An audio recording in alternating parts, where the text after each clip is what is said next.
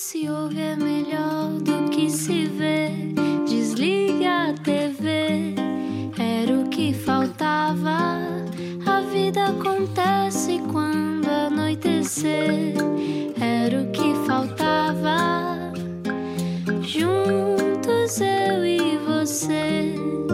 Boa viagem com a Rádio Comercial. Eu sou o Rui Maria Perro. Eu sou a Ana Martins. E este é o Era o que Faltava. Quase, quase no Natal, hoje temos uma conversa particularmente especial. Porquê? Porque a pessoa que está connosco está muito conectada a Deus, eh, bastante conectada. Eu estou só aqui a Tem tentar ligação descobrir. direta. Sim, tem uma ligação direta. Mas antes disso, tenho só que explicar quem é que é, não é, Ana? Exatamente. Mas não tenho aqui. Não tens aí o som. Faz um bocadinho sapateado. Então vamos lá. Taca, taca, taca. Ah, e faz sentido até porque eh, o nosso convidado de hoje também faz dança, ok? Ah, é? Então quem É. será? Explica-nos como se eu tivesse acordado de um coma. Semana de Natal com uma entrevista para todos, crentes e não crentes. Não é todos os dias que recebemos um padre jesuíta no Era o que Faltava. Será que vamos descobrir o que é um Enneagrama finalmente?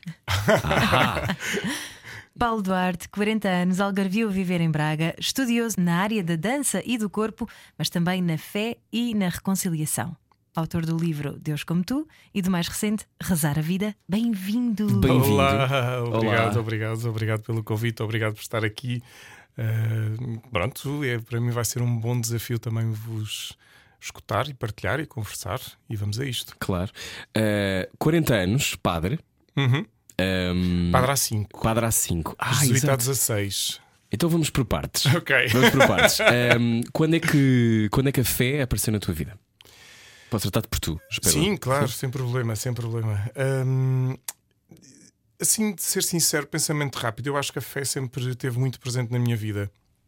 Não da forma fezada, se calhar para usar assim, quase dividir a, a Sim. expressão, porque sempre encontrei um bocado, mesmo muita sensibilidade. Eu sou filho único, estava muito tempo. assim, os meus pais estavam a trabalhar, às vezes ficava sozinho em casa, ou mesmo até, lembro-me no infantário, tinha muitos amigos imaginários. E, e hoje em dia há quem brinque comigo hoje, nos comentários online, pois, pois, agora tens mais um que se chama Deus, aquelas pessoas que querem cortar assim à grande. Pronto, sim, se calhar até o meu grande amigo imaginário, seja. Mas na altura, quando era mais, mais novo, sim, criança. Tinha muitos, eu recordo até algumas conversas que tinha com estas figuras eh, e hoje, depois a estudar um bocadinho mais até psicologia e hum, psicologia infantil, saber como isto também faz parte de um percurso do conhecimento, do conhecimento de nós. Mas aí já sentia, sempre fui sentindo algo, sentia uma grande sensibilidade, eh, recordo bem. Mas depois, eh, na escola primária, alguém vai dizer: Ai, há catequese no centro da cidade. E eu cheguei a casa e disse: ah, Eu gostava de ir à catequese. Os meus pais, está bem. O meu pai levou-me lá. Eu tinha sete anos na altura. E eu lembro perfeitamente do corredor. O corredor era um corredor imenso. E foi uma sala, havia uma Nossa Senhora tipo enorme. eh, e eu assustei-me disse: "Bem, Mas também pensei: sábado de manhã, desenhos animados, o que é que eu estou aqui a fazer? Eu lembro-me de correr pelo corredor fora: Pai, espera, espera, eu, eu não vou ficar aqui, não quero. E meu pai, pronto, tal como disseram sim, também me disseram: Pronto, ok, regressa, eh, fomos para casa. Desde aí, enfim, se me recordo de fé no sentido mais religioso, não, não me vem propriamente à memória, mas sim aos 15 anos, é quando há assim uma grande viragem na, na minha vida nesse ponto, que é morre uma das minhas grandes amigas, eh, morreu num, num acidente de carrinhos de choque. E isso provocou, bem, primeiro toda uma agitação quando se é adolescente, não é? O que é que é isto da vida, o que é que é isto da morte, o que é que é. Nessa bem, altura Deus- achamos que somos imortais, não é? Sim, sim, é um bocadinho. E, e já, entretanto, fui professor e fui professor também na, da, da adolescência de- dos meus alunos do secundário e é muito isso. E ainda bem, sabes, Rui, ainda bem. Ah, acho que é, é- faz parte de viver esse, esse lado bonito da adolescência. Faz-me sempre muita confusão quando os adultos cortam as pernas aos adolescentes. Não, por favor, deixem-nos viver bem essa força e essa dimensão de força. Mas pronto, provocou uma série de, de- de muitas perguntas e, e a Susana, a minha melhor amiga, na altura, disse-me: Olha, então se estás com essas perguntas, porquê é que não vens para um nosso grupo de jovens? E eu, está bem, ok. Lá fui eu até ao grupo de jovens e lembro-me que uma das eh, primeiras conversas de, foi hum, catequista a perguntar eh, de onde é que vem o homem, para onde é que vai o homem. E depois há aquela coisa típica que nos grupos continua a acontecer que é ninguém fala, não é? Está tudo à espera da primeira pessoa a falar. Eu sou daqueles que vamos lá despachar este silêncio, quer dizer, não faz sentido. e então lá respondi: para onde vai, não sei, de onde vem, eu. Aluno de ciências, a querer ser veterinário. Tipo, bem, há uma coisa que se chama espermatozoide, outra que se chama óvulo, portanto há uma fecundação e tal. Vejo toda a gente olhar para mim, a catequista assim, tipo, então estou a dizer alguma coisa de. Ai, não podemos falar de sexo. o drama e, e, e começam-me assim uma cotovelada a dizer: vem de Deus, vai para Deus. E eu, de Deus, sim, sim, de Deus. Bem, nós tínhamos muitas conversas do género tipo, eu das ciências e de repente, mas, mas ao mesmo tempo, muita coisa ia entrando. Comecei a ir com mais regularidade à missa uh, e mexia muito comigo, as celebrações, um outro momento, os silêncios. Mas pronto, veterinária, medicina veterinária, mas o sentido da fé ia mesmo entrando. E a, minha relação com Deus, o silêncio a acontecer, uh, a oração, enfim, mas que ainda assim sempre a ser o, o adolescente normal. Repara, eu, eu, na altura era delegado de turma, organizei duas viagens, fomos a Londres, fomos a, aos Açores, eu organizava aquilo tudo, o Miss da escola, isto no Algarve, em Portimão, sim, sim, sim. Lá, portanto, com muita atividade. Também foi uma viragem muito, muito grande, que eu era muito tímido até mais ou menos nono ano, e depois não sei, oh, Deus, se calhar das hormonas, deu-se ali o salto. e pronto, e então, sempre assim com muita atividade, mas a fé estava a surgir nessa altura, assim, de uma forma mais forte. Então, é. Diz, diz, foste Ana. estudar para a Faculdade de Nutricidade Humana, estavas há pouco a contar, entretanto foste comissário de bordo. É como verdade. É, como é que isso tudo aconteceu? Portanto, isso aconteceu tudo antes de seres padre. Sim, sim, sim, sim, sim. Pronto, eu queria ser médico veterinário, eh, mas como tinha muitas atividades no secundário, eu estava, era delegado de turma, fazia ginástica acrobática de competição, uh, claro, décimo segundo com os exames nacionais, etc. Não tive notas suficientes para conseguir entrar, não fui colocado. E, e nesses nove meses. Ah, já eh, antes, porque na viagem de finalistas, a, a ideia do comissário também surge nessa altura, porque na viagem de finalistas para Londres, nós fomos num voo charter à noite e na altura estava a passar o cometa Hale-Bopp. E a, a companhia era inglesa e eu fui perguntar se não podia fazer um discurso em português. Ali, lá, lá disse o discurso em português, tu, sábado, aquelas coisas típicas de visita de estudo, de viagem. e ah, tu tens jeito para isto e tal. Bem, veterinária esquece, só que entanto não sou colocado foi um dia muito forte para mim. Sabemos que é aquela ambição de quereres entrar. De, de é um balde de água fria, não é? É terrível. E ainda estamos em tempos em que não recebíamos mensagens. Eu tive de ir a Faro, umas listagens imensas de todos os alunos do Algarve, uhum. por ordem alfabética, e claro, aquela coisa tipo, eu seguro da vida que ia entrar não colocado. Era a vida a empurrar-te para o caminho certo. Se calhar, mas foi assim uma sessão mesmo estranha. Ainda mais, porque eu acho que é importante também dizer aqui uma coisa que era uh, também na minha relação com Deus. Eu, nesse ano do 12 ano, claro, já eu fiz a primeira comunhão com 16, e, e no 12 ano, o que é que acontece? Eu faço uma promessa a Deus a dizer: Olha, se eu entrar em veterinária, vou pôr uma rosa branca a Nossa Senhora a cada domingo. E se eu entrar em veterinário, vou-te oferecer 17 rosas brancas, que é a minha idade.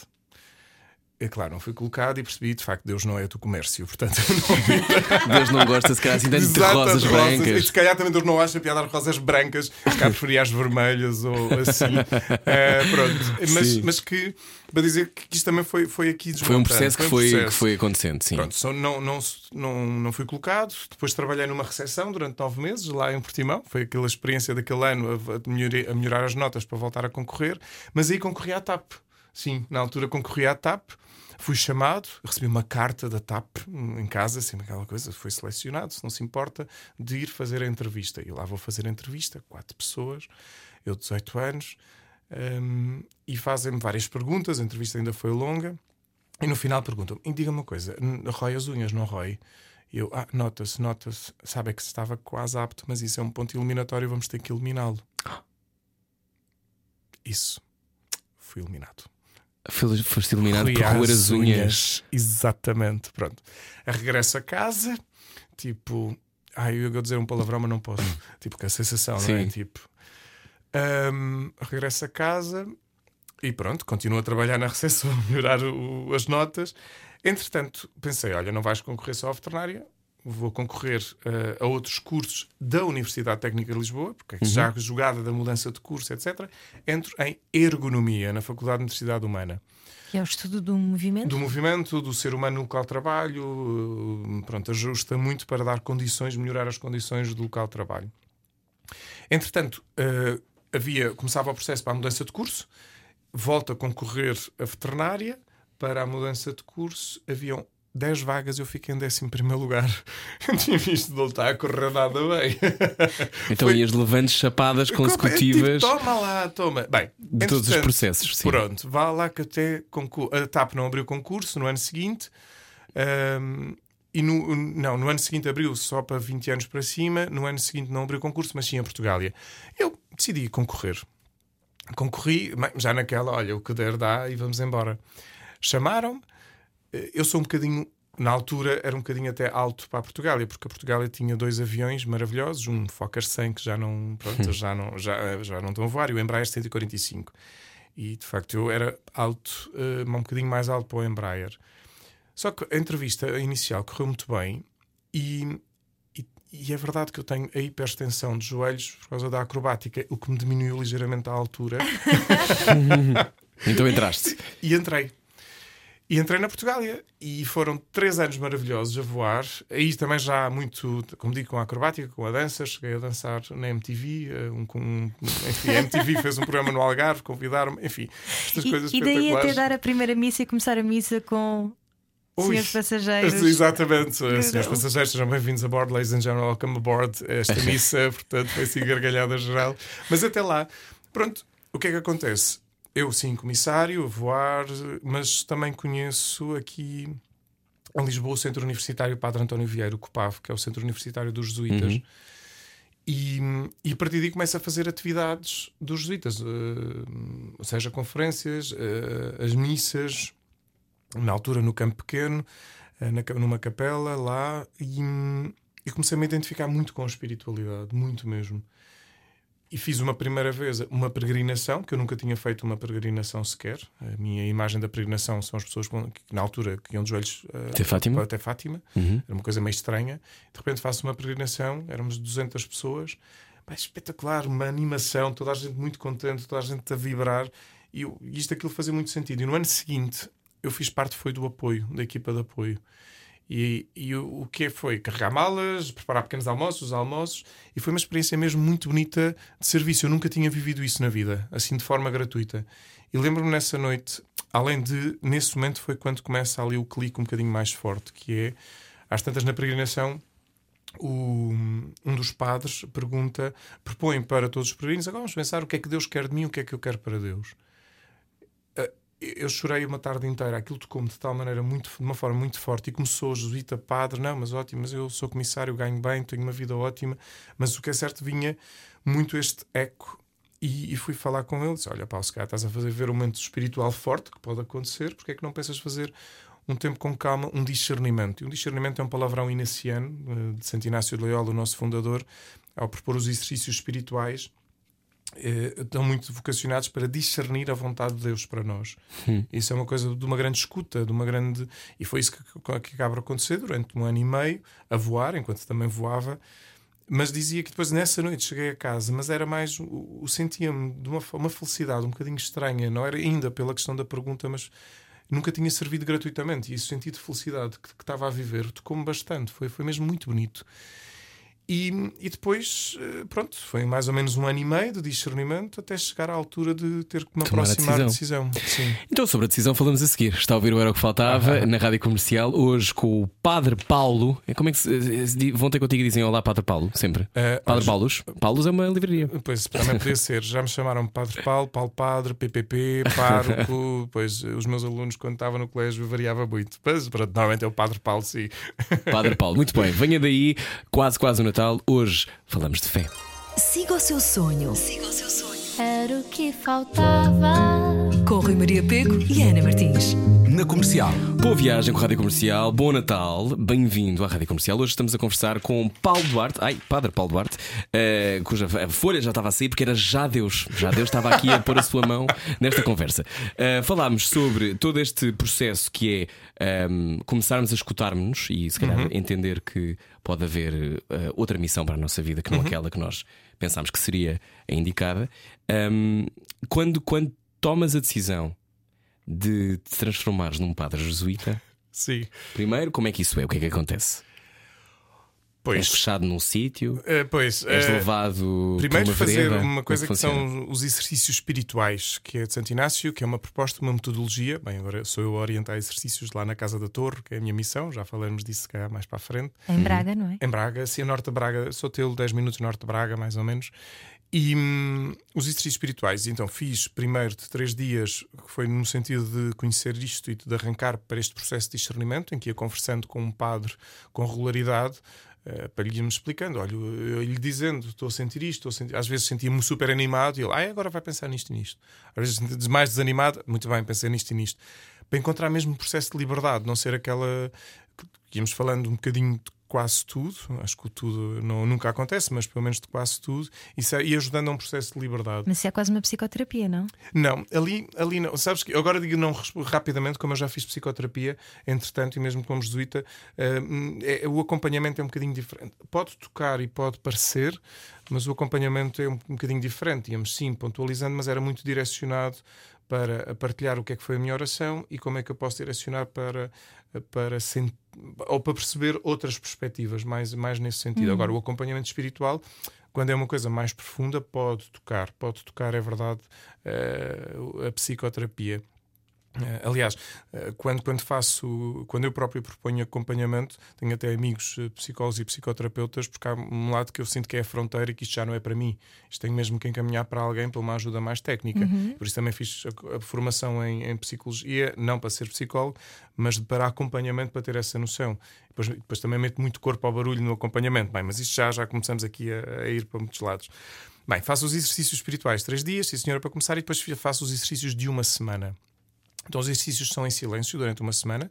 Temos o padre que nos orienta, que nos dá pontos, os chamados pontos de oração, e depois ficamos em silêncio em momentos de oração ao longo do dia, mesmo nas refeições, para deixar que aquilo que Santo Inácio chama as moções, os ecos interiores, possam vir ao de cima. Eu possa perceber, possa sentir. E É a época das moções, neste caso. e não das, das monções. monções. das monções e as moções. Sim. e, e sentir a Essa consolação. semana deve ser muito intensa, É não? muito intensa. E nessa semana, então, muito mais intensa quando se percebe que tem, tem que se tomar decisões. E é verdade, eu estava a sentir já que fazia, fazia a perceber que era o caminho Mas isso traz o que está lá no fundo escondido, atrás. tudo à começa, superfície, começa a é trazer à superfície. Sim. Imagina, eu, eu, eu passo efetivo na Portugália e estou a fazer este retiro 15 dias depois, não é? E para mim também tenho a dizer, foi muito bom ter passado a efetivo, porque às vezes também podia ter acontecido, não passei efetivo, ah, então é Deus que me está a encaminhar, não me Sim. querem na Portugália, tá. porque ali tive mesmo que eu me despedir. Isso é forte, é muito. É uma decisão muito clara. Exatamente, dúvida. Sim. exatamente, pronto. E o que acontece é quando estamos, eh, quando pelo menos estava, estava nos exercícios, eram três momentos mesmo muito bonitos para mim. Enfim, as coisas dos sinais divinos. mas Existem ou não? Sinais divinos. eu acho que sim, eu acho que sim. Temos é que estar atentos, que às vezes podem ser tão subtis, às vezes são um bocadinho tcharam, outras vezes são muito subtis. Só que às vezes levamos esta coisa dos sinais divinos para uma coisa meio milagreira e acho que os sinais. Para mim, um sinal divino às vezes pode acontecer numa boa conversa. Como é que a partilha de outra pessoa que me está a dizer alguma coisa me pode transformar a vida? E a mim acontece-me tantas vezes, quando tanta gente vem falar comigo e, e me leva, Deus quase a me dizer a transformar outra perspectiva. Não é? ouviste a conversa que eu, que eu e o padre tivemos antes de chegar. Pois é, pois é. Serão Isso já dava para 30 Já Às minutos. vezes chegar um bocadinho atrasado pode ser uma benção. É não uma benção. Tinha, que, tinha exatamente. certeza que sim. Então Mas pronto, to- só- tomas a só decisão. para sim. Só para terminar Sim, sim, sim. de- de- de- daqui do- do- dos exercícios. Então, tenho um momento em que eh, eu, escrevo, enfim, desta coisa dos sinais, mas escrevi, foi o que aconteceu. Eh, há uma passagem que é Jesus a dizer eh, a Pedro: Faz-te ao largo. E eu escrevi: Faz-te ao largo na praia, porque a casa de Riz era perto da praia, na Costa Nova, e escrevi medo e receio, porque tinha medos e receios. E vem uma onda, apaga receio. Vem outra onda, apaga medo. E o bendito faz-te ao largo nunca mais saiu naquela tarde enquanto eu estive naquela praia. Ah, ok, está bem, pronto. Passado dois dias, porque são, como dizia, de sete dias, há um momento que sim, vou para perto da praia. Não, eu tenho que tomar uma decisão. Por um lado, gostar muito de ter sido, de ser, e na altura de comissário, que fazia sentido, mas por outro, eu senti claramente que, que era para ir para a companhia. Sei que a imagem é sempre assim um bocadinho. Para a companhia de Enfim, Jesus. exatamente, de Jesus. Mas há- isto, isto foi um pôr do sol. Foi, estávamos na tarde, passa um avião e ouvi, senti enfim, mas claro, isto foi isto. Deixa-o ir que já não te pertence. A paz interior que eu senti é. Mas há momentos que são gatilhos assim, não é? Ah, ah, ah, Rui, ah. E quando nós Também estamos acho que há. atentos a estes momentos, quando, quando estes momentos nos podem marcar, nos podem desafiar, não é? Olá, Ana. Estou a brincar. E quem está dentro do carro, atenção, que estamos a conversar hoje com o Padre Paulo Duarte, só chegou agora. Estamos a falar deste, deste universo. Hum, ou seja, eu acho que todos nós temos gatilhos de facto, e não é preciso termos uma fé numa determinada religião para isso. Se estivermos atentos, Esse é às é- vezes isso é que- tudo é- fala connosco. Isso é que é espetacular, não é? E nós ainda mais estamos em rádio e que se calhar tem que haver uma maior atenção, por exemplo, à voz, ao modo como estamos, mas a questão da atenção é tão bonita. Quando estás a- Atenção é amor, não é? atenção é amor. Quando tu estás atento Uhum. à outra pessoa, quando estás atento a alguém, significa que estás com o coração aberto e disponível para a outra pessoa. Aconteça o que acontecer, sem julgar, sem. E isto parece, para mim, é que no fundo é o desafio. E quando há uma atenção interior para a profundidade, enfim, da interioridade, da fé, há coisas novas e bonitas a acontecer.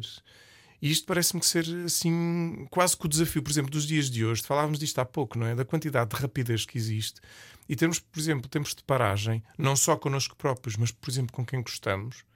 Às vezes, se calhar, são paragens de café. Olha, vamos tomar um café, estarmos só 5 minutos. Mas às vezes precisamos ter um bom jantar, pôr a conversa em dia, não é?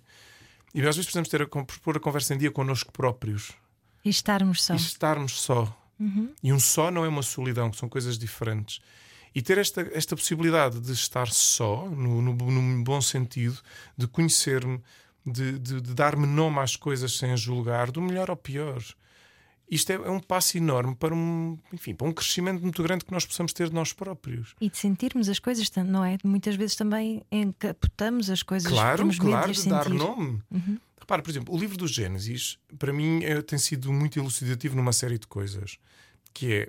hum, Temos dois momentos de criação, um mais, diria, do cosmos, são os mais conhecidos, os sete dias da criação, e temos outros que é onde o ser humano, Deus moldeia o barro e cria o ser humano. Mas vou pegar no primeiro. Quando, o- quando Deus cria o ser humano ao sexto dia, criou à sua imagem e semelhança e dá-lhe o poder de criar no fundo, de ser um co-criador com ele. E nós somos criadores, nós somos criadores de realidade. Nós agora estamos a criar uma conversa, mas na nossa vida somos criadores de relações, somos criadores. E essas relações podem ser vitais, podem ser do- do- de uma beleza tremenda. E quando nós somos capazes de criar e criar com sentido, então a vida está a acontecer. Mas aí pedimos responsabilidade, não é? Ou seja, a partir desse momento em que temos essa atitude de co-criadores, temos que nos responsabilizar para aquilo que criamos. E sabes o que é a é? responsabilidade? Vem dessa capacidade de saber dar resposta. E se eu sou criador dessa relação e quero, quero desenvolver essa relação, então que capacidade é que eu tenho também de responder? E responder neste sentido, voltamos ao início, da atenção, estar atento. Hum, Às vezes é verdade, é impossível uma atenção absoluta, às vezes é necessário A evasão é mais, sim, é mais confortável, sim, sim, não é? sim, mas por exemplo, enfim, para dar um exemplo concreto, às vezes enquanto padre, não é? E quero tentar, na medida do possível, estar disponível para todas as pessoas, porque acho que no fundo, se eu entreguei a minha vida, digo muitas vezes, as pessoas têm um bocadinho a tendência de dizer, eh, ai, olha, não liguei porque tá- sei que está muito ocupado, não fiz nada porque sei que está muito ocupado. Disse, não, por favor. Perguntem porque eu tenho liberdade para dizer sim ou não, mas se vocês não perguntarem, podem ficar, que eu se calhar até posso Sim. e portanto dar, dar este lado. Mas depois acontece que é eu também na minha agenda bloqueio as minhas horas de oração, bloqueio os meus silêncios, porque eu depois também preciso deste recolhimento, porque cá está, para dar uma boa atenção a outra pessoa, eu também tenho que estar bem. E, e- e nós conseguimos estar bem. O estar bem não está dizendo quase de ai, só estou bem quando. Não, é estar minimamente bem. Eu acompanho pessoas em sofrimento. Se eu não estou bem, quer dizer, não faz sentido naquela conversa, porque estou eu, estou estou eu também dissonante, estou eu. Como é que isso não se contagia, o sofrimento dos outros?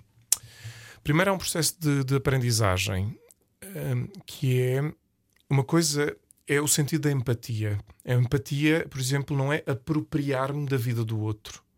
Eu sinto empatia porque se a pessoa está-me ali a partilhar o sofrimento, emocionado eh, sobre, sobre a sua história de vida, eu não estou ali eh, tipo, ah, ok. Não, estou ali atento, de coração aberto.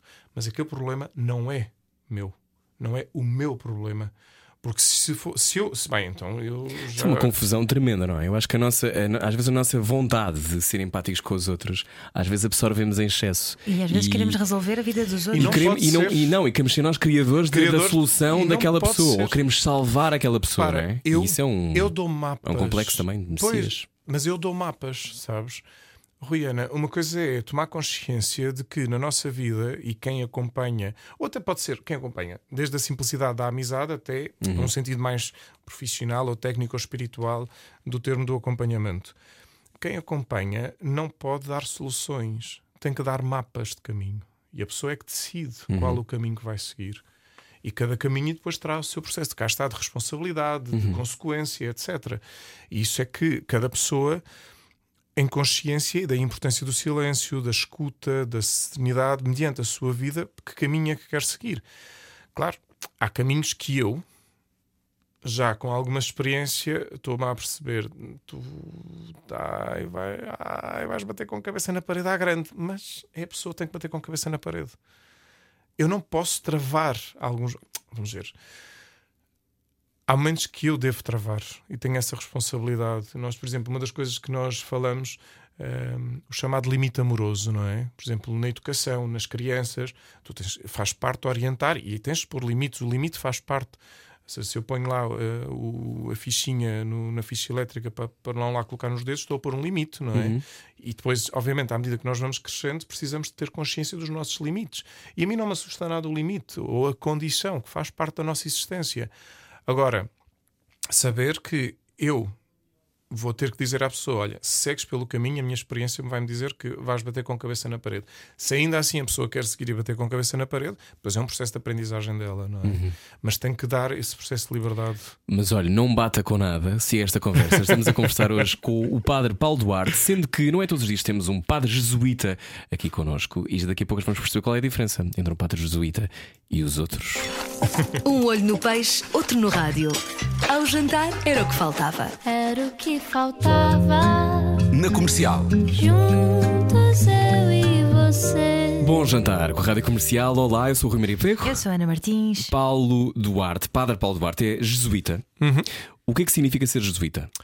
Então, significa que eu faço parte de uma ordem religiosa. São os mais fixes, não é? Os jesuítas são os mais ei, Muito obrigado. Eu, eu, só aqui um, um disclaimer, vou explicar a toda a gente. Eu tenho muita informação sobre este universo todo, Ok. porque eu cresci em escolas católicas Ok. e eu frequentei uma série de sítios que provavelmente. Que tu conheces muito bem, Sim, eu sei o que é o sim, sei o que são as equipas de Nossa Senhora. Pois. Trabalhei numa rádio católica durante muito Ok, tempo, ok. portanto eu conheço esse universo todo. E a sensação que eu tenho, e depois responderás aquilo que sentes, é que os jesuítas são os mais desempoeirados. É um bocadinho a imagem que têm de nós, sim. Eh, eu acho que uma coisa que, que me- me- Eu volto aos inícios, se calhar, da, da, da fundação da companhia, que se chama Inácio de Loyola, o Santo Inácio. E o Santo Inácio foi um homem que conheceu bastante a vida. Foi um guerreiro da corte, um soldado da corte, eh, combateu, foi um bom vivant até dizer chega. depen- de repente tem uma bala de canhão que o obriga a parar.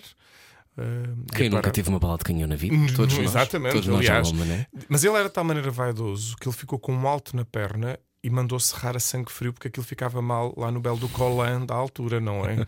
Então mandou serrar. Portanto, Sim. portanto, só para percebermos o que é que ia na cabeça daquele Eram homem. as é? operações plásticas da altura. Exatamente, mas que era tipo. Era como antes, dizia, antes dizia mentira, não é?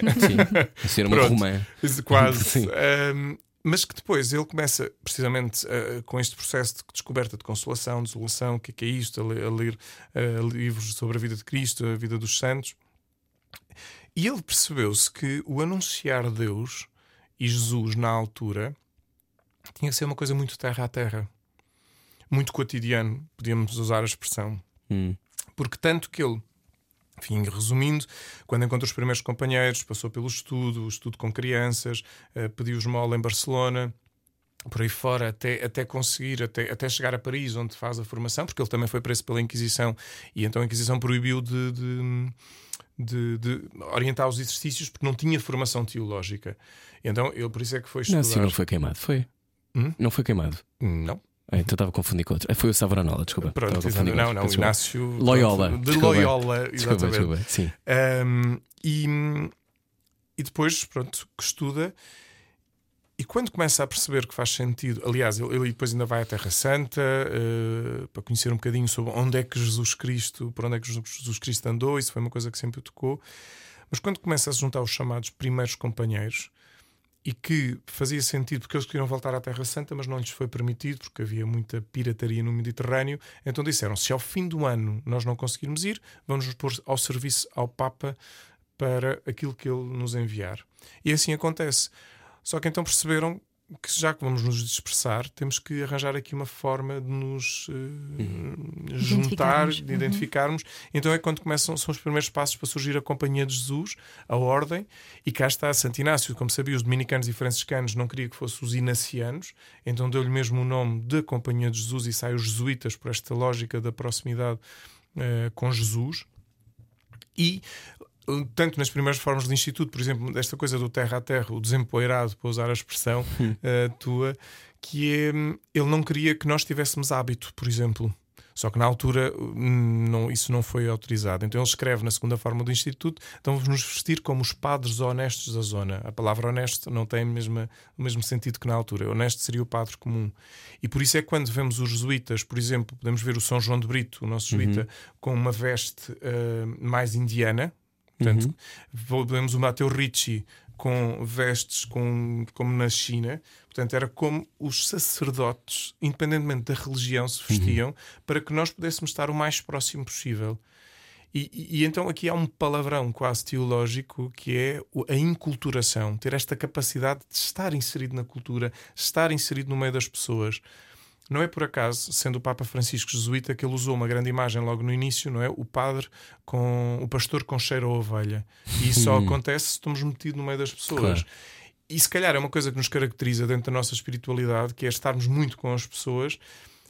E claro, o que é, que- o que, é que acaba por acontecer? Se eu conheço a realidade das pessoas, com as suas histórias, independentemente das suas características, do- do- dos grupos a que possam pertencer, etc., isso vai-me dar informação para reflexão. E quando eu vou fazer a minha reflexão pessoal, filosófica, teológica, pastoral, o que for, eu tenho esta informação. E não posso estar eh, entrar quase como num campo do moralismo. Uma coisa é a moral, outra coisa é o moralismo, não é? Uma coisa é a moral, a importância do respeito e do cuidado da vida, do cuidado dos outros. Outra coisa é quando nós somos, passa a expressão, mais papistas que o Papa. E, e quando eu recebo a informação das pessoas, a escutar as pessoas, a me partilharem a vida, a partilharem as situações, dá muito que pensar. O Padre Rupe foi o Padre-Geral, eh, enfim, viveu as bombas de Hiroshima e foi ali eh, nos inícios, logo a seguir ao Concílio Vaticano II, ele começa-se a perceber disto e diz mesmo: nós jesuítas não podemos dar hum, às perguntas do presente respostas do passado. E porquê? Porque tem que ver com isto, com o cotidiano, com o que é que se está a viver. E dizia mesmo: Eu tenho consciência que os jesuítas podem estar nas fronteiras, e claro, os papas seguintes até nos dizem, desafiam a estar nas fronteiras, e sabemos que o estar na fronteira pode correr muitos riscos de muita coisa. Mas isso também é sinal de uma presença e de uma tentativa de De chegar às pessoas. chegar às pessoas e de uma maior E proximidade. que também gerou ao longo da história perseguições e expulsões de países. Claro, e... claro, nós- a companhia foi suprimida, não é? Portanto, Sim. o famoso filme da missão, bem, recentemente o Silêncio, que é Silêncio. do Scorsese, que é assim um Eu só o vi uma vez e ainda não o consegui ver de segunda vez. Se calhar agora já vou, posso voltar a ele, mas aquilo teve. ah, Posso mesmo dizer que há um Paulo antes e um Paulo depois do silêncio do Hum. filme. Mas, mas mesmo a própria missão, que retrata um pouco como foi aquela situação das reduções do Paraguai, até ao ponto da expulsão, da supressão da companhia. A companhia foi suprimida. Acabou mesmo, quer dizer. eh, e o que é que isto significa? Porque era, nós estávamos, claro, por exemplo, o padre António Vieira eh, a anular o, o fim, o respeito pelos índios, por exemplo, que claro que estamos a falar da escravidão na altura, Estamos a falar do século XVII. Estamos a também, falar do é? século XVII, sim, Não mas- podemos olhar para, os- para a história com os olhos com os olhos do presente, não é? E- Claro. e que- mas, mas que ele estava a defender, e com as reduções do Paraguai, os jesuítas a defenderem a humanidade. Por exemplo, o Pedro Lamé, que é santo, Uhum. eh, desculpem, eh, o Pedro Lamé é um escritor espanhol, eh, o Pedro Claver, eh, ele eh, autodenominou-se o escravo dos escravos, porque foi nas barcas. Com- espanhol, foi nas barcas até Cartagena das Índias e era ele que cuidava dos escravos. E, quer dizer, porquê? Porque era o respeito das pessoas. Isso é uma coisa que olhar para estes homens santos e da companhia que me inspiram, é uma coisa que me dá sempre muito que pensar, que é isto. Eu tenho pessoas à minha frente, não tenho características de pessoas. E a pessoa é uma totalidade. E ajudar a pessoa a ser cada vez mais plena e existente na, no, na sua dimensão de profundidade este parece-me que se quer o desafio também dentro da nossa espiritualidade, porque o Santo Inácio, quando fala deste exercício do diálogo da criatura com o Criador, é para que nós, dentro da nossa humanidade, nos possamos divinizar, não é endeusar, mas divinizar. É aplicar é que... o amor incondicional. Exatamente, exatamente. É aplicar o amor incondicional, é aplicar a capacidade de amar. Quando, quando, quando Deus... também está conectada. Ana está conectada, sim senhora. Mas é que é mesmo, esta beleza, de facto, enfim, a palavra amor hoje em dia está, está muito belicosa e romantizada. Uhum. Mas o amor é de uma força. Uh, quando Jesus diz em, em Lucas uh, amar os inimigos, ah, meus amigos, isto é muito que se lhe diga. Isso dói. Isso dói, mas que, é, mas, que é, muito trabalho. mas que é a força do amor. É a força do amor que é, leva-nos, primeiro, a um amor profundo a nós próprios para sair para um amor ao próximo. Além de que o veneno que nós soltarmos nos nossos inimigos volta para nós, até porque estamos, somos todos parte do mesmo, não é? Exatamente. Isto seja... é mais fácil dizer do que aplicar. Pois, mas. Ainda mas... agora estive a pôr armadilhas em todas as rádios a caminho ah, daqui. Estou a brincar. Estou a brincar. Mas é, é, muito difícil, mas falamos sobre isso já a seguir. Okay. Até porque toda a gente tem inimigos. Venha daí. Estou a brincar, estou a brincar. Estamos hoje a conversar com o Padre Paulo Duarte aqui no Era o que Faltava. Venha connosco. Boa viagem com a Rádio Comercial. Nasce, nasce, nasce, era só para chamar a sua atenção. Era o que faltava. Com Rui Maria Peco e Ana Martins. Na comercial. Seja bem-vindo à Rádio Comercial, semana de Natal, muito importante ligar-se uh, aos outros e muito importante pensar na importância do amor, na importância da fé. Um, já falámos muito contigo, Padre Paulo Duarte, que hoje és nosso convidado, sobre várias coisas, mas uh, há aqui, eu acho que nesta fase, em 2019, uh, eh, há muitas pessoas que fogem da igreja, é? uhum. é? mais do que nunca, talvez. Sim. houve outros momentos na história também difíceis, uhum. mas as pessoas fogem da igreja porquê? Antes de responder à pergunta, dizer que curiosamente está a surgir mais aproximação. O Papa Francisco ah, é? veio dar okay. aqui um grande impulso. O seu modo de estar veio dar um grande, grande impulso de pessoas a se começarem a questionar e a se aproximar. Pronto. Agora sim, é verdade que também há, uh, isto mais do que ser um O, acho que é um I, uhum. também há pessoas que, enfim, ainda olham para a religião como um peso, ou seja, como se a religião ou como, a igreja, como se a igreja lhes fosse de algum modo um peso. E pode acontecer situações pontuais, não nos vamos estar aqui a enganar de ver pessoas que tiveram más experiências e que isso lhes causa algum sofrimento. Mas também gostava de, de dizer a essas pessoas, e a igreja é muito mais vasta do que aquilo que imaginamos. A igreja são os homens, não é? Também. E as mulheres, não é? Também, homens e mulheres que fazem parte delas. E de facto, como em qualquer instituição ou como qualquer. Uh, podemos ter pessoas que são excelentes e podemos ter pessoas que por questões da sua vida que tem que provavelmente resolver, que faz parte, acabam por ser uh, um bocadinho menos simpáticas, para não usar outros termos, com, os outros. Mas há dogmas que são um pouco digeríveis, não é? Eh, se calhar é, é, é, importante também distinguir um bocadinho o que é que é um dogma e o que é que é doutrina. Então. Uhum. Os dogmas são aquelas uh, verdades, no fundo, as verdades de fé da, das quais a Igreja assenta e não há qualquer dúvida. Jesus a Trindade, Jesus, verdadeiro Deus, verdadeiro do homem. Portanto, estão ligados muito, são os chamados dogmas cristológicos. E depois a doutrina, e até a doutrina social da Igreja, a doutrina moral da Igreja, vai, vai se alicerçando, ou vai, vai se trabalhando a partir desta, desta realidade destes dogmas, que também vai se ajustando. Hum, Consoante os tempos. Consoante os tempos. Aliás, dizer... nos últimos anos têm provado isso, não é? Há muita coisa que se tem Sim, estado a mudar. Dizer, por exemplo, temos o Concílio Vaticano II que deu uma volta muito grande, uma grande reflexão, muita coisa que, que, que se entendia. Quer dizer, havia coisas que eram anátemas, por exemplo, livros, era uhum. o anátema, isto é contra, é contra, e o Concílio Vaticano II pode-se dizer que foi praticamente o primeiro concílio que de repente faz uma grande reflexão sobre o mundo atual. Uh, e que ainda hoje estamos a viver ecos disso. É? O Papa está o Papa está muito a fazer, por exemplo, uma igreja mais sinodal, ou seja, de escutar, seja a igreja na sua uh, totalidade, quando o Papa chama os bispos a Roma para os sínodos, seja nas igrejas mediocesanas particulares, de ouvir mais as pessoas, de escutar, de refletir, de pensar que hoje em dia as pessoas conseguem ter opinião, conseguem ter informação, conseguem ter as suas histórias de vida que vão partilhar. E por isso também vai se transformando para, para, para ver uma coisa que, que me parece fundamental, que é Deus quer, deseja fazer-se próximo de nós. Senão, senão não, faz, não deixa de ser Deus. Se, lá ao criar o ser humano e depois ao encarnar, e nós estamos aqui mesmo em vésperas de Natal, não é? Ao encarnar, ao, ao, ao assumir corpo, ao, assumir, ao ser carne, isto é, isto é fabuloso. Deus, Deus, ao assumir carne, que diz, diz São João, o Verbo fez-se carne e montou, nós costumamos dizer rapidamente, habitou entre nós, mas é, montou a sua tenda entre nós. Porque ele montou a tenda para mostrar o dinamismo, não é? Que eram os nómadas é que montavam uhum. a tenda e, portanto, há aqui um dinamismo a acontecer.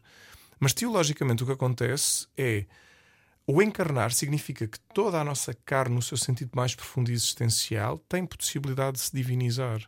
E mais uma vez, o divinizar não é de repente, ah, eu agora sou aqui um Deus. O divinizar é a partir da experiência do amor, da entrega ao outro, do serviço, do amar, do, do de uma disponibilidade. Do quase. perdoar. Do perdoar, sim, sim. Então tenho que fazer agora aqui uma provocação. Oi, oi, oi, oi, que é como é que um homem das ciências, sim.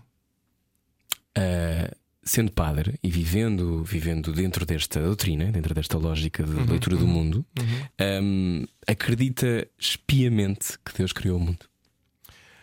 acredito piamente, o piamente é com muita piedade, é o que significa a palavra, que Sim. Deus cria, de que não é que Deus criou o mundo, que Deus continua a criar o mundo. Que é uma consciência é um que existe e que, vai, que é co-criadora e que está Mais presente. do que consciência, sim, uma realidade de existência que continua. Mas como? Através de ti, através da Ana, através de mim. O mundo, o mundo cria-se e Deus desafia-nos uhum. a nós em que cada um de nós sejamos co-criadores com Ele a tornar este mundo melhor. Uhum. E por isso não é, não é um, um, não é um passado, sim, obviamente, no sentido de. Uh, pronto, eu estava lá com o interruptor no Big exatamente, Bang. Exatamente, no Big Bang, não é? Mas que a criação do mundo continua a acontecer. Aliás, Santo Inácio diz isto no princípio e fundamento dos exercícios: o ser humano é criado para louvar, reverenciar e servir a Deus. Portanto, põe no presente, não pôs foi criado é criado. E por isso também a importância do nosso aqui e agora, de sabermos estar no presente, sabermos habitar. Eu, isto, porque uh, habitar o. Repito aqui agora, porque a sensação que me dá muitas vezes é: tens muita gente presa a um passado e muita gente com uma angústia de futuro. Uhum. Está a acontecer muito isto. Pessoas que ficaram presas às suas feridas, às suas histórias, e pessoas que estão com uma ansiedade, aí como é que vai ser o futuro, e depois agora as guerras a acontecer, e eu fico a pensar: uma coisa é a minha história, e, e sim, eu tenho uma base histórica, não é? Uma base nossa de, da minha condição, família, cultural, social, etc. E outra coisa são os meus sonhos e os meus desejos. Mas é no aqui e no agora que eu devo habitar. E é isto que me vai permitir fazer caminho. Uh, reparem, se eu estiver aqui a falar com vocês e super preocupado porque tenho um horário de comboio, não sei que, eu não estou aqui e estou distraído. Mas agora estou aqui, estou aqui com vocês e é o tempo nosso, não é? Mas isto que o Rui estava a perguntar é muito pertinente, porque há de haver muita gente a ouvir a conversa nesta uhum, altura, uhum. muito racional, muito pragmática, sim, sim, e que sim, pensa: sim. eu não tenho provas, portanto eu não vou acreditar. Mas uh, se calhar explicar que uh, a fé ultrapassa uma barreira do pensar para o sentir? Sim, há uma racionalidade da fé e eu acho que, uh, e vamos ver, a fé também é, é, também é pensada. Sei que as pessoas muitas vezes me pedem, ou seja, eu não consigo acreditar em Deus porque não tenho prova da existência de Deus. Isso é um clássico. É não um clássico, não é? Uhum. E, e, e, quando nós fazemos um caminho interior e perceber. Uh, às vezes muitas enquanto crise, não é? Bem, eu sei que os últimos tempos foi com algum humor, mas achei muito interessante ele figura pública, o Ângelo Rodrigues, passou por uma situação muito, muito difícil e escreveu lá na, nas suas redes que foi um tempo que lhe levou a pensar de uma forma diferente. Ele que não era crente levou a pensar hum. de uma forma diferente. Eu não sei se é mais ou menos estas palavras, mas. mas eh, Sim, diz... porque se calhar com, contemplando a hipótese de finitude. Porque essa é que é a questão. Quando nós contemplamos a, a, o fim, então a razão, uh, o coração. Uh, tem razões que a razão desconhece, uhum. não é? Já dizia Pascal. Que quando nós começamos a perceber muitas vezes a finitude, começamos a questionar um para lá, não um para além do, do sentido da vida da, também, mas no sentido de um além que depois nos vem visitar, não é isso, uhum. mas é um para lá da realidade. E isso acontece normalmente em situações de crise ou de morte ou de, de, de, de doença, de, doença, de uhum. dificuldade. Uhum isso é uma coisa que, que dá muito que pensar. Agora, racionalmente, se me disserem ah, se quer é uma forma matemática, física que Deus existe, mas está a acontecer uma coisa muito curiosa que é mesmo muitos, alguns físicos, posso dizer, eh, que tenho lido, eh, ao se aperceberem da dimensão do universo, estão numa. Não, não, não é já a dizer que são crentes nisto ou naquilo, mas que questionam-se profundamente sobre a dimensão da fé. Não no sentido fezada, que é, pronto, no seu quase muito rápido, mas no sentido profundo de. Há, chamam-lhe algo mais, no meu caso eu chamo-lhe alguém, mas algo mais que nos ajuda a pensar nas coisas, ou ajuda-nos a enfim, que só, só pode haver quase, encontramos quase na expressão do sentido milagre. Uh, depois o, o, problema são as palavras que ficam assim meio, meio soltas, depois têm muitas conotações. Mas o que é certo é que quando, quando, quando encontramos um momento de limite da vida, ficamos a pensar a pergunta quase existencial. O Paul Tillich, um teólogo, uh, fala mesmo disto. A comoção existencial, ou comoção teológica, como ele diz, acontece quando eu tenho consciência de que sou, podendo não ter sido. Uhum. Que sou, podendo não ter sido. Hashtag gratidão. Hashtag gratidão, quase, quase, quase, que é mesmo isto, não é? E quando nós fazemos esta. Do milagre que é estar vivo e aproveitar isso, não é? Exatamente. Uhum. E vida no seu sentido mais profundo, não é? Uhum. Os gregos têm, distinguem vida pelo menos em duas palavras: bio e zoe. E bio, o biológico, mais uhum. orgânico, e o zoe é aquele sentido de vida plena. Não sei, quer dizer, eu acho que todos nós já nos apaixonamos. E quando temos aquele momento de paixão em que há algo muito quase como, como estamos a ser arrebatados, a vida ganha uma dimensão brutal e enorme. Acho que isso tem o seu quê, por exemplo, que é a vida de Zoe a tocar, sim, sim. A minha palavra preferida é entusiasmo, porque vem, da, vem do Theos. Theos, Theos Deus. ter Deus dentro. Ter Deus dentro, exatamente. exatamente. Todos temos Deus dentro. Mas eu sou uma choninhas. Sim, não, mas nada. És alguém que está, que está ligado e atenta. Um, sobre, sobre este tema, por exemplo, da paixão.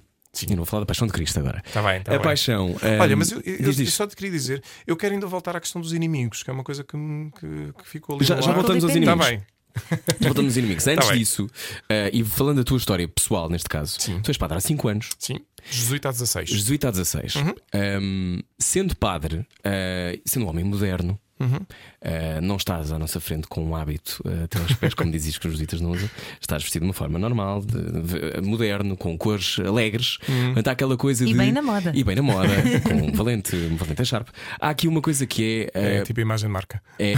Pronto, como é que, como é que primeiro como é que as pessoas reagem à tua modernidade? Uhum. Como é que os fiéis e à reagem à tua modernidade também, e à tua exposição? Uhum. Porque um, um, padre que vem à rádio, um padre que escreve livros como esse Rezar a Vida, uh, do qual falaremos já daqui a pouco, mas como é que te reage à modernidade e como é que tu, sendo um homem moderno, uhum. te ligas à igreja que te diz que tu não podes, por exemplo, casar?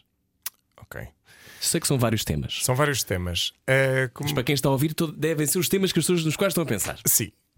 Escolhe tu para onde é que Escolho, vamos começar já por. Uh, Merleau-Ponty, uh, um, fenomenólogo, um fenomenólogo do, do, corpo e da corporeidade, da filosofia do corpo, falava uma coisa que é: o nosso corpo vai para além do orgânico, não é?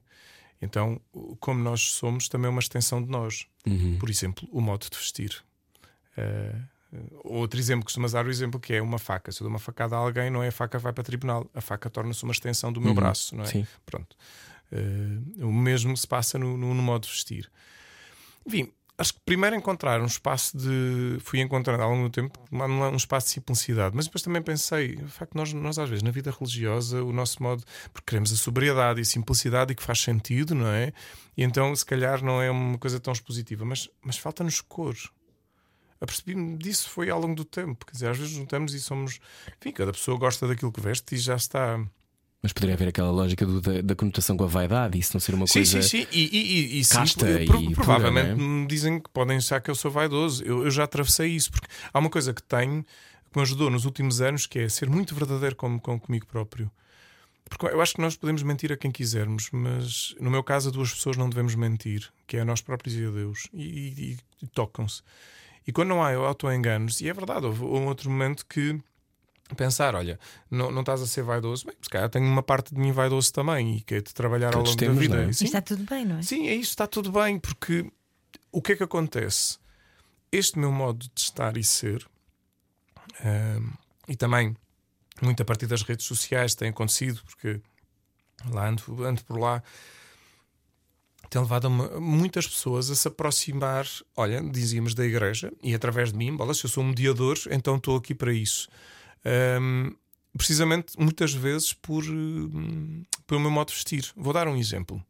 Um exemplo que teve, teve dois lados, curiosamente. Uh, eu com as minhas belas uh, sapatilhas uh, fluorescentes, que também acho piada, ou ténis, desculpa, em versão Lisboa, não é? Mas eu fui confessar, estava, no, no tempo em que estava a estudar em Paris, fui confessar, já era padre, fui confessar num colégio. Claro que eu tinha a alva, a estola, mas notava-se as sapatilhas debaixo da alva.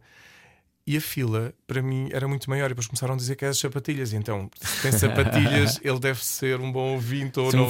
Pronto. Mas também Sim. me aconteceu, houve uma pessoa que não lhe apetecia, precisamente pelas sapatilhas, porque achava que este, ah, este é um padre, pronto, é daqueles eh, que não, não liga muito à coisa. Porque disse-me isto e foi muito bonito. No final da, da confissão, a pessoa foi e voltou para trás e disse: olha. Mon père, eh, Padre Paulo, tenho que lhe dizer, tenho que lhe dizer isto. eh, de facto, eh, nós podemos nos surpreender. Eu, quando vi, quando o vi de sapatilhas, eh, não, não me apeteceu, porque achei que se calhar não seria um padre, um padre-padre. Porque depois esta coisa, não é? Parece que só acontecendo a capção e que também uso, também uso a capção quando vou a casamentos ou a celebrações que me parecem importantes, não tenho problema, uso capção, não tenho mesmo problema nenhum. Ahm, e, e que achei que não, que não, que não seria um, um padre-padre. A forma como me escutou e como respeitou, ah, e tenho que lhe dizer isto. E eu pensar, meu Deus, de facto, o modo como nós nos vestimos e como somos, isso também chama.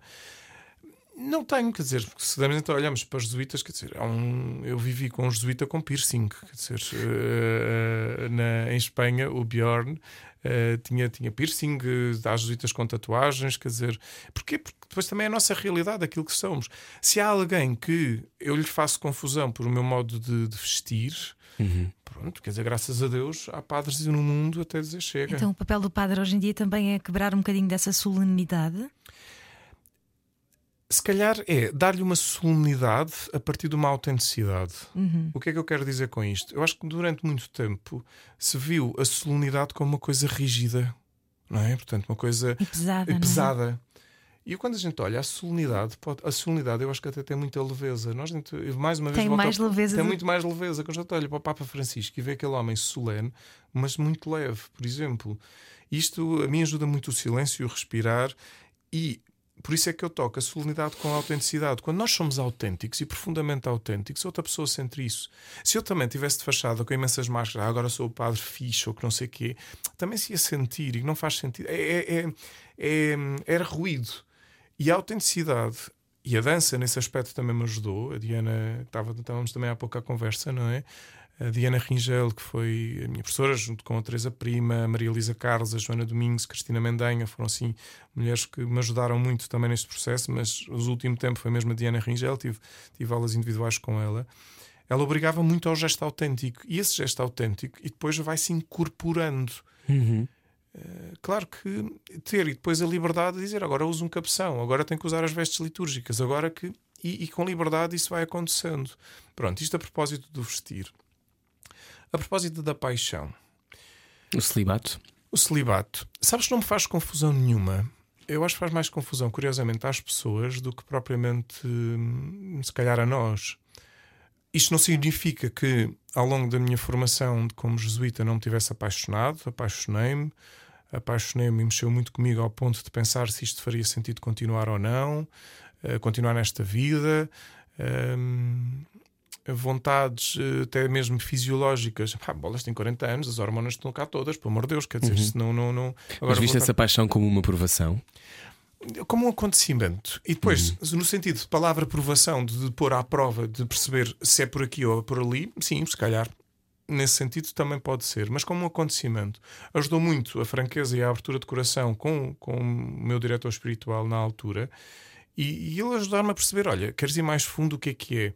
Porque se calhar, se a gente pode acontecer, nós apaixonamos com facilidade, faz parte também da, da nossa, da nossa vida, nós seres humanos. Mas que o que é que acontece? Muitas vezes, e depois apercebi-me disto. Às vezes, curiosamente, me apaixonei, eu estava ou cansado fisicamente ou espiritualmente. Então, claro, uma pessoa precisa de abraços, faz parte. E apercebi-me que não era uma coisa mesmo muito séria e muito profunda. Uh, era, foi séria e profunda, num sentido, não é agora de, de, de superficialismos, mas que não estava uh, ao ponto de dizer não é este o meu caminho. Depois as pessoas perguntam muito: ah, mas queria ser mais fácil se o padre casasse, tivesse filhos. Não sei, se as pessoas vissem. Bem, há um lado funcional. Se Ah, as noutras pessoas... religiões isso acontece. é? Sim. Há sacerdotes sim, que o sim, têm. sim, sim, mas se, por exemplo, se as pessoas vissem a minha agenda, não é? E que eu a dizer, olha, a família, a importância da família, eu seria o primeiro a não lá pôr os pés em casa porque não tinha tempo, não é? Aí há um lado funcional, mas também depois há um outro lado universal que eu, agora com distância, quando faço a reflexão sobre as vezes que me apaixonei, pensar é curioso, emocionalmente eu estava preso, não me conseguia entregar aos outros, não conseguia haver esta universalidade. E isto também me ajudou muito a perceber, no fundo, o lado vocacional, que é o lado universal de dádiva aos outros. Isto, que bom eu ter vivido por esta experiência, que bom ter vivido esta, esta força de acontecimento, ou estas forças de acontecimento, porque não foi só uma vez. E se calhar não sei o que é que vai acontecer no futuro, porque eu não sou está de coração aberto, olha, quer dizer, mas, mas uh, tem que haver é uma coisa que é muito séria, que é honestidade comigo próprio, autenticidade comigo próprio, com Deus, claro, com, também com, com quem eu escolho como meu diretor espiritual, que me ajuda a viver este processo de liberdade, sabendo que tentações vão haver. Jesus foi tentado do princípio ao final da vida, quer dizer, ainda bem que existem tentações. O Pai Nosso não diz livra-nos da tentação, diz livra-nos do mal. Diz é, não nos deixes cair na tentação. Se bem que eu tenho um jesuíta eh, amigo que diz: Ó oh, Paulo, olha, isto, isto, quando a tentação passa, agarra porque ela pode não voltar. Por isso. E às vezes. Mas é que eu acho que é preciso também levar as coisas com humor e, e pr- pr- primeiro perceber a naturalidade das coisas, da vida, de como somos, não é? Eu, graças a Deus, sinto-me um homem completo nas minhas muitas dimensões. Portanto, eu não sou tipo um, um- um anjo que é só etéreo. Não, está lá tudo. Agora, também tenho a dimensão racional, espiritual, que me leva a perceber qual é a minha vocação mais profunda. E vou, claro, vou trabalhando, vou desafiando. E, fa- e falávamos no outro dia com o escritor Afonso Reis Cabral sobre. Uhum. Um, e ele acho que, te- que citava uma personagem de Tolstói dizendo que todos nós temos dois cães por dentro e são estes cães que se mordem uns aos outros, não é? Exatamente. O cão mau e o cão Sim, Ou o qual cão é o e o cão mau. Qual é que- Isso é uma tradição xamânica também, os dois lobos. Lá está, os dois lobos. E como é que um padre, que tem os mesmos lobos que nós, Uhum. como é que gera esses lobos? Que os lobos não aparecem quando nós queremos. é? Dando-lhe nome. Sabes que da Não é a primeira experiência. vez que dizes, dando-lhe nome. Pois, porque, porque uma coisa é. Repara, quando estamos no campo do inconsciente, o inconsciente pode nos controlar de uma forma brutal. E daí é importante também saber um bocadinho mais de psicologia. O nosso amigo Freud, apesar de eu não concordar com ele em algumas coisas, mas ao nos, ao nos dar agora novas ferramentas, e claro, muito evoluiu até agora, mas temos aquilo que eu chamo o lado sombra. E o lado sombra faz parte da nossa vida. E o dar nome às coisas é, se eu começo a ter medo ou começo a ter uma inquietação ou qualquer coisa, dar-lhe nome. O quê? Que medo de quê, em concreto? Sem julgar, que isso é outro desafio. Porque acho que nós também estamos muito marcados de de repente, ai, agora sou padre, hum, está-me a acontecer isto, ai, mas não posso. Não, está-me a acontecer isto, o presente. Não vou estar a negar. E é a partir desse presente, dessa realidade, que eu posso trabalhar. Não é a partir de um imaginário, de um idealismo, é de algo concreto. E também está no verbo, não é? Estar e não ser, não é? Exatamente, eu gosto muito, do, ainda bem porque em português, português temos este- esta distinção entre há. o ser e que em inglês não há, por exemplo, não é? Mas o ser e o estar é tão diferente. Porque, por exemplo, tenho dito, não é? Eu posso ser feliz, mas estar triste por algum motivo. Uhum. Pronto. Mas para dizer que, que é um tema, e o livro aborda disto, porque dividiu até mesmo em luz e sombra, porque, por exemplo. Trabalhar a sombra é das coisas mais importantes que nós devíamos fazer. Não é nada fácil, é duríssimo, é duríssimo. Não, não, É não- horrível vermos os nossos defeitos. Pois. É. Mas por isso é que Mas também. existem. E Claro, temos, que- temos que viver mas, com eles. Mas me parece, por exemplo, hoje em dia nas formações tenho perguntado às pessoas o nome e uma qualidade e fazem logo uma reação. Eu, pai, se eu perguntasse os defeitos era mais fácil. Ah, era muito mais fácil. Porque temos esta mania, também estamos muito marcados também por, hum, por também a questão do defeito, mas do defeito de uma forma eh, Pejorativa. pejorativa, não é? E quando eu São os nossos desafios. os nossos desafios. E quando- e somos educados na lógica do erro, não é? Sim, mas Ou do pecado. do pecado, exatamente. Quando- mas quando eu olho, repara, eu acredito no Deus que dá dons, dá graças, não dá defeitos. Que isto- e quando olho pela graça, possamos dar saltos muito bonitos de colaboração. Se eu estou a olhar nos defeitos, estou em competição. Quando eu começo, tu mostras-me a tua qualidade, tu mostras-me a tua qualidade, eu mostro a minha qualidade, que bom, podemos trabalhar em equipa a partir das qualidades uns dos outros. Se eu estou na base dos defeitos, com mais o risco de entrar em competição, isto, isto é que é tu caraças, pá. Agora, isso não significa que não tenho que olhar também para os meus desafios, os meus defeitos, a minha sombra. Mas isso também tem que fazer esse exercício a partir não de, um- de uma anulação da pessoa, mas a partir de, olha, tenho esta sombra, as feridas, os traumas.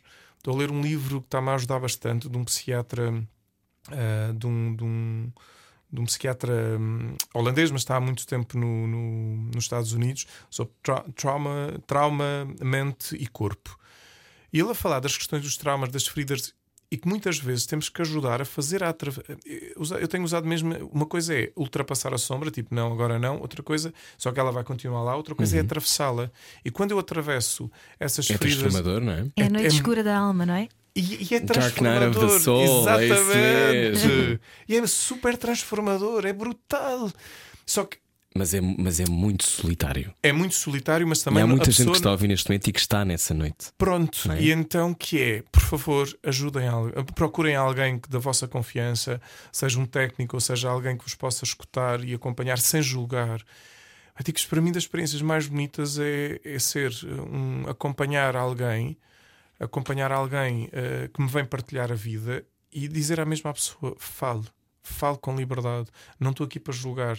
Porque no fundo é, se vamos falar desta ferida, desta realidade, porque é a partir daí que nós vamos trabalhar da sua história. Não é a partir de uma idealização. E quando nós atravessamos a sombra, quando nós atravessamos ah, estes lados, poderíamos dizer, menos simpáticos, é que há mesmo transformação. Há mesmo... E este livro, Rezar a Vida Ajuda? Eu acho que sim. Dizias É que dividir isto em luz e sombra, é é? luz, é e sombra. Leste metade ontem à noite? É verdade, veio, foi. E eu, Foi de um sopro, então. E eu, eu, eu, eu até me atrevia, gostava de até ler quase o Eclipse, mas acho que fica demasiado. Mas, por exemplo, eu achei, à conversa com a Silvia Batista, a, minha editora, que, que- Eu adoro a Silvia Batista, é uma- das minhas pessoas preferidas Pronto, do mundo. é um agradecimento muito grande à Silvia, também aqui. É assim uma forma também de lhe prestar homenagem e agradecimento. Temos conversado bastante, tem sido. Pronto, Ela que é uma científica. Exatamente, e desde o Deus como Tu, que, que ela também me Uhum. eh, ajudou a, a- a arranjar, foi assim o primeiro Foi livro livro a editar. E agora que depois percebemos, não é? Olha, e, que, e por que não fazer aqui um prólogo e um epílogo? E eu fiz o prólogo e lhe dei o título de Eclipse, precisamente por esta beleza, que o eclipse é o encontro da luz com a sombra. E às tantas digo mesmo aqui no texto, não é? Que é o eclipse, hum, quando nós vivemos um eclipse, parece que tudo para. Tudo para. Há aqui como, quase como uma solenidade de um acontecimento e um eclipse total, então é assim tipo aquele silêncio que o mundo para, tudo, porque há algo que acontece. E o eclipse, exatamente, então é a luz e a sombra a se encontrarem para haver uma transformação. E por isso fez sentido termos este, este só pusemos dois grandes blocos, a luz e a sombra, precisamente por isto. E não é ver a sombra também, por exemplo, como negativa, porque às vezes é uma tendência quase pejorativa da realidade. De rejeitarmos De a rejeitar a sombra. sombra. não é? Claro. Há tempos a ouvir o, o Cisa Vieira num encontro de arte e espiri- espiritualidade em Serralves. Foi um encontro com o Tolentino Mendonça, o Tolentino a falar do silêncio habitado e esta do moderador Uhum. perguntou ah, ao Cisa Vieira sobre, sobre o silêncio. E ele, o silêncio para mim é o momento da sombra. E eu, oi. É E deixou desenvolver. Ora, eu- pronto, ele é arquiteto, não é? Então, qual é o lado luminoso da casa? É o do convívio, das pessoas estarem juntas. E à medida que se vão recolhendo, a luz vai diminuindo, que é o quarto, que é no fundo o silêncio de chegar. E eu pensar, claro, eu estava muito na altura com as sombras num aspecto mais negativo, pejorativo, e depois pensei, não, não é ver nem sequer a luz como boa, nem a sombra como má. E a luz, quer dizer, eu também não posso olhar diretamente para o sol, porque também posso ficar cego. Então é ajudar como é que a complementariedade desta relação nos pode dar potencialidade de uma vida. E quando eu vivo a luz e a sombra, uma coisa que tenho muito esta sensação, e quer dizer, São João da Cruz, com a Noite Escura da Alma, quando eu vivo a luz e a sombra, o que é que acontece? Somos mais humanos, há um maior respeito em relação ao outro, saber que o outro também tem a sua luz e sombra, há uma maior compreensão, há um maior cuidado, há um maior carinho, há uma maior, eu atrevo-me a dizer, humanidade. Agora, atravessar, obviamente, quando estamos na luz, eh, torna-se até mais fácil, mais simples, poderia dizer. A sombra não é tanto assim. E mais uma vez, eu tenho, tenho muita sensibilidade para as pessoas que estão em solidão. E, por exemplo, esta época de Natal.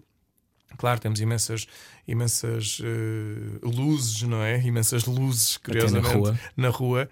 Mas para muita gente é uma, uma época muito triste, muito sombria, porque as famílias não estão bem, uh, famílias, enfim, se calhar, por exemplo, podem estar a viver lutos, podem estar a viver, enfim, tanta coisa. E gosto sempre de, de, de recordar a estas pessoas que, se calhar, é acreditar muito nisto, que é a luz do mundo nasceu para atravessar as nossas sombras e o Natal é mesmo a luz do mundo a atravessar as nossas sombras. E o Natal acontece à noite. E quem possa estar em solidão, uh, perceber que há situações mesmo muito complexas, obviamente, e não quero entrar aqui em facilitismos, mas às vezes, olha, acendendo uma pequena vela na sua casa e fica a olhar para a vela e perceber que essa luz está a iluminar o seu sentido, o seu carinho, a sua alma. Desculpem até. Toca-me bastante, porque pronto, acompanho pessoas com, com sofrimento e às vezes a simplicidade da vida pode nos ajudar a, a muito mais. E esta época de Natal uh, é bem, se eu pudesse, eu punha-me na rua. Lembras do Senhor do Adeus? Sim. Sim. Pronto. Eu às vezes, se, me, se cai, não vai dar na telha um dia e faço isto. E ponho na rua quem quiser, quase os abraços de graça e pá, venha dar um abraço. É às vezes é isso- só preciso de um abraço, sim. É por isso que diz que o padre tem um papel de paternidade. O padre tem um papel de paternidade, paternidade espiritual. Eu sou um dador de vida. Se, se- se isto não for assim na minha vida, eu não estou aqui a fazer nada. Não estou mesmo. E temos todos uma missão. Eu acho que sim, Rui. Temos todos uma missão de nos ajudar uns aos outros a ser mais humanos, mais que não seja. E cada um saberá na sua vocação. Isso eu não tenho dúvidas. Que é isso que nos vai complementar. Eu não sou melhor nem pior do que vocês que aqui estamos ou de quem nos está a ouvir. Eu sou mais um em que faz uma complementariedade. Eu gosto muito de usar este exemplo. Dás-me a mão, eles não, não estão a ouvir, dás-me a mão. Estamos a dar as Estamos dar as mãos. mãos. Mãos? Pronto. Quem que está a dar e quem que está a receber? Todos. Pois. E se nós percebermos nesta complementariedade que cada um pode dar e pode receber, então o mundo torna-se mais humano e formamos corpo. E formamos comunidade e formamos humanidade. Repara, o meu braço é limitado. Uhum.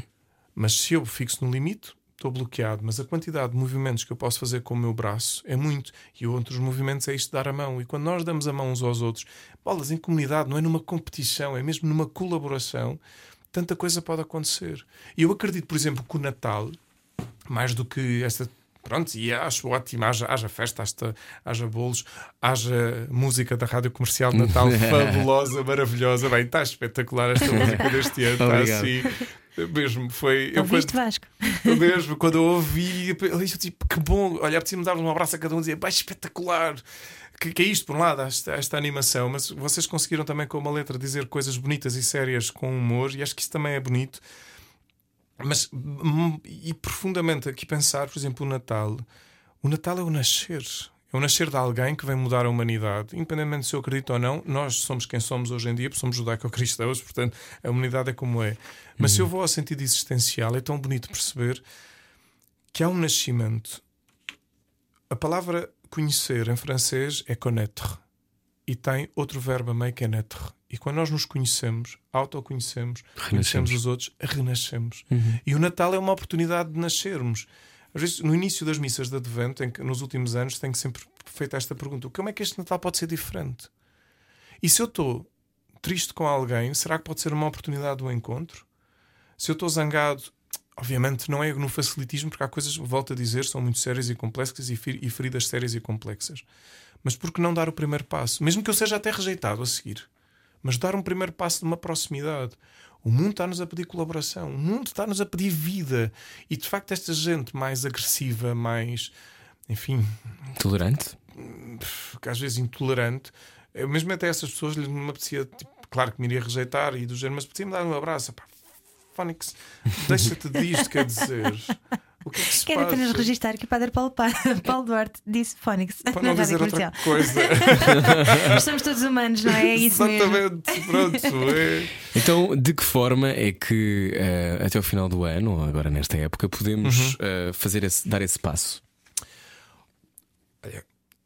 Uma coisa é, se cada um de nós, por exemplo, nestes, nestes próximos dias, eh, curiosamente, eh, são os dias mais agora mais agitados, o stress das compras de última hora, etc. eh, e até os preparativos. Mas se cada um de nós conseguisse tirar nem que fosse 5 minutos de silêncio, 5 minutos, um jardim, em casa, bem, numa igreja, se, se fizer sentido. Olha, eu até aconselhava, até pô, as pessoas, isto é rádio, assim, sentar com as pernas bem assentes, os pés bem assentes no chão, tronco direito, fechar os olhos. Nesses 5 minutos, só agradecer a respiração, acalmar. Claro que se calhar começam a surgir os ruídos interiores.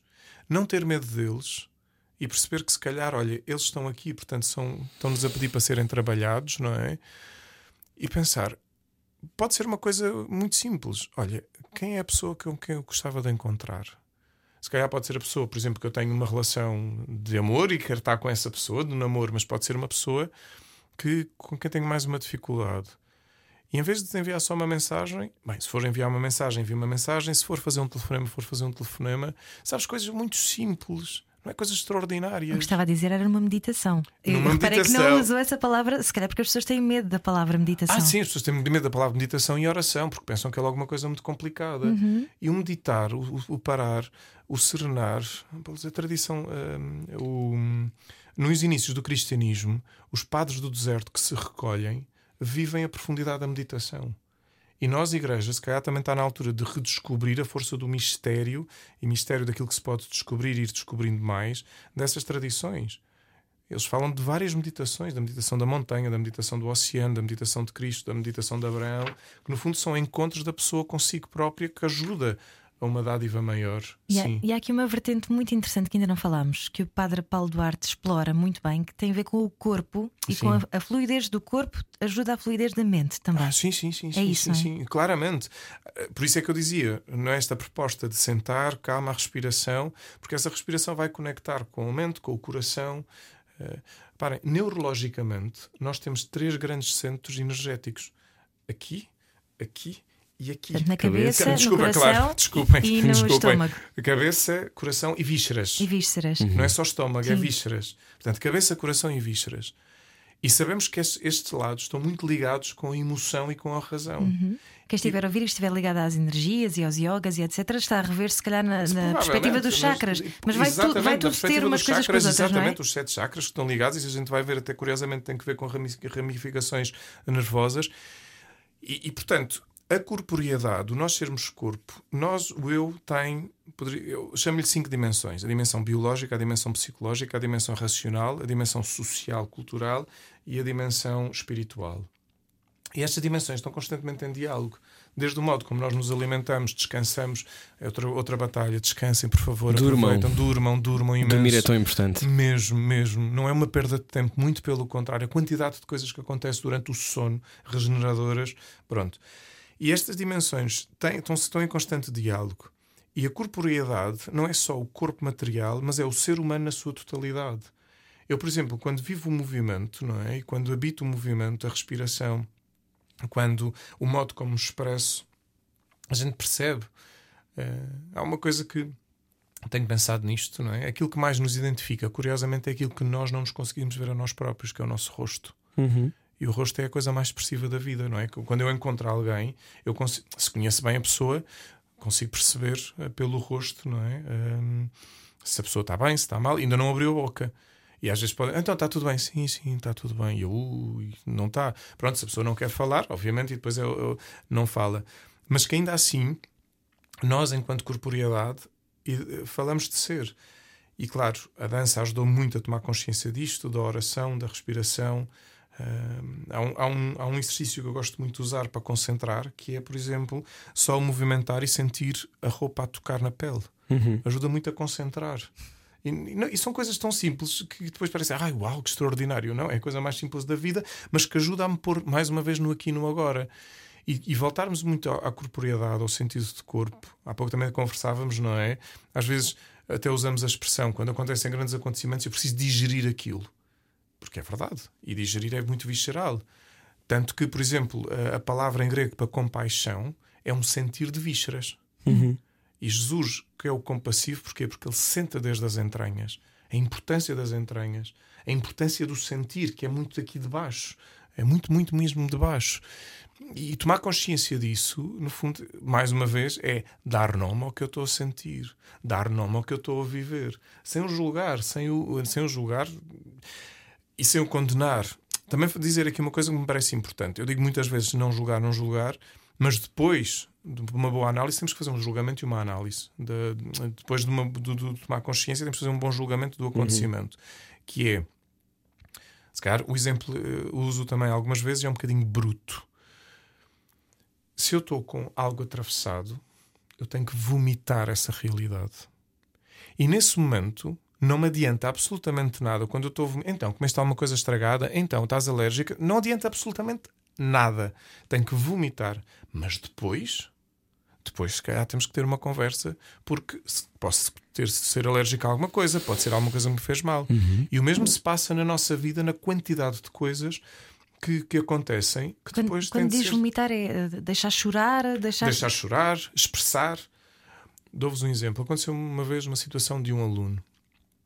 Um aluno que. Enfim, estávamos. Foi ali um bocadinho complicado. Tivemos entre chamar a escola segura ou não. E, e, e fomos. Eh, eu fui lá ao gabinete da responsável de ano e ela diz: entra. E depois às tantas disse-lhe: Olha, queres, queres ir falar comigo? Eu tinha chegado há pouco tempo no colégio, ao colégio na altura. Queres falar comigo? Uh, eu não sei se posso dizer um palavrão, como é que ele fez. Mas às tantas ele disse: não uhum. quer falar com padre nenhum.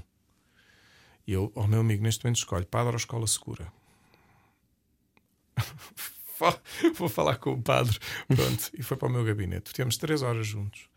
E eu percebi na primeira que ele estava muito irritado, muito zangado, enfim. Eu disse-lhe assim: dá um pontapé nessa cadeira, dá um pontapé. E ele fica assim a olhar para mim, mim meio estranho. E eu fui eu comecei aos pontapés com a cadeira, assim, tal. Não, não te preocupes, a porta está fechada aqui, não te vou julgar absolutamente nada, queres te libertar. Ele começa aos pontapés, a esbracejar, a dizer os palavrões todos, irritado, cansado. Vai. E começa numa altura que se começa a desfazer. E eu, pronto, ok, estamos a entrar agora na segunda fase. E foi mesmo Pronto, dei-lhe um abraço. Desfazer em lágrimas. Desfazer em lágrimas uhum. mesmo. Eu dei-lhe um abraço, dei-lhe um abraço muito grande e ele levantou-me a camisa e tinha a marca dos cintos. Ora bem, se eu enviasse este aluno logo para a escola segura porque fez coisas más, eu não estava na sua existência. Às vezes tem de ser. E na nossa vida, na nossa vida mesmo, Hoje em dia, com os adolescentes nas escolas, precisamos de tempo para os alunos. Aliás, precisamos de tempo para as pessoas. Para que elas possam falar, libertar o que se calhar há ali muito de mágoa e de trauma e de histórias que têm de sair sem serem julgadas nem condenadas. E permitir esta pessoa expressar livremente, e daí a dança, também a importância da dança que me ajuda a isto, porque no fundo é vamos ali, opa, vamos embora, é para partir, é para partir, é para bater, é para bater, claro, numa almofada para não se magoar. Porque quando nós começamos a perceber, temos tantas histórias a, precisarem de, libertação. E há uma coisa também que é: nós nunca conhecemos as batalhas dos outros, não é? Exatamente, por isso é nós que não, não sabemos nada sobre as batalhas dos outros. Exatamente. E portanto a nossa compaixão tem que também estar ligada a isso, não é? Essa claro. nossa capacidade de entender claro. que esta pessoa pode estar a ser uma besta, Exatamente. mas raramente não há uma razão que, que justifique isso. É? Exatamente.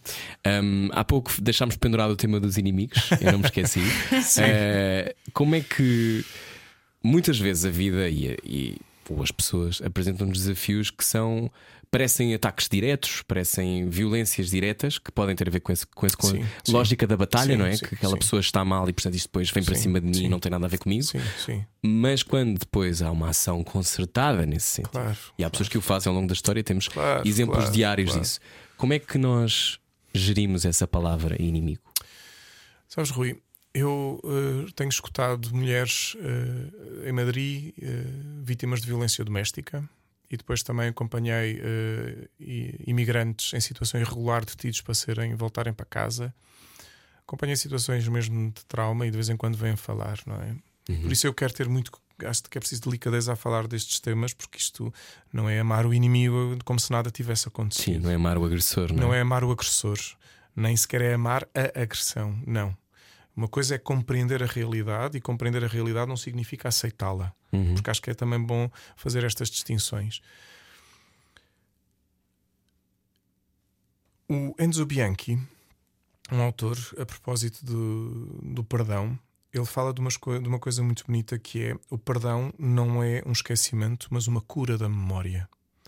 Esta frase para mim é lindíssima, É acompanha-me de lindo uma morrer. frequência brutal. Um, e, e quando nós fazemos esta visita à nossa história, com muita realidade, há muita memória que precisa ser curada. Uhum. E muitas vezes o perdão vai acontecendo, não é dizer. E, atenção, amar os inimigos, como na expressão de Jesus, não é de repente agora vamos ser super amigos e vamos tomar café, não tem nada a ver com isso. Mas eventualmente a natureza da vingança, que é natural, e por isso eu estou-lhe a chamar natural, que é, que, repara, eu quero me defender. Se alguém me ataca, eu quero me defender. E a vingança tem um quê de, de, de, de- de defesa, de, de, de reação. E, portanto, olhar para ela, enfim, com alguma naturalidade. Mas que quando eu começo a, a ir ao encontro de mim próprio, a perceber as feridas, a perceber as feridas que me foram provocadas, ah, e sim, olha, pronto, pessoalmente olha para muitas delas, não é? E pensar: será que é a ferida que me vai controlar? Será que eu quero deixar que a ferida me controle o resto da vida? Então é começar um processo de cura, que é muito delicado, é muito, muito. Vai precisar de tempo. E aqui o tempo não são um dia, dois dias, um ano. Podem ser até bastantes anos, mas é fazer um, um caminho.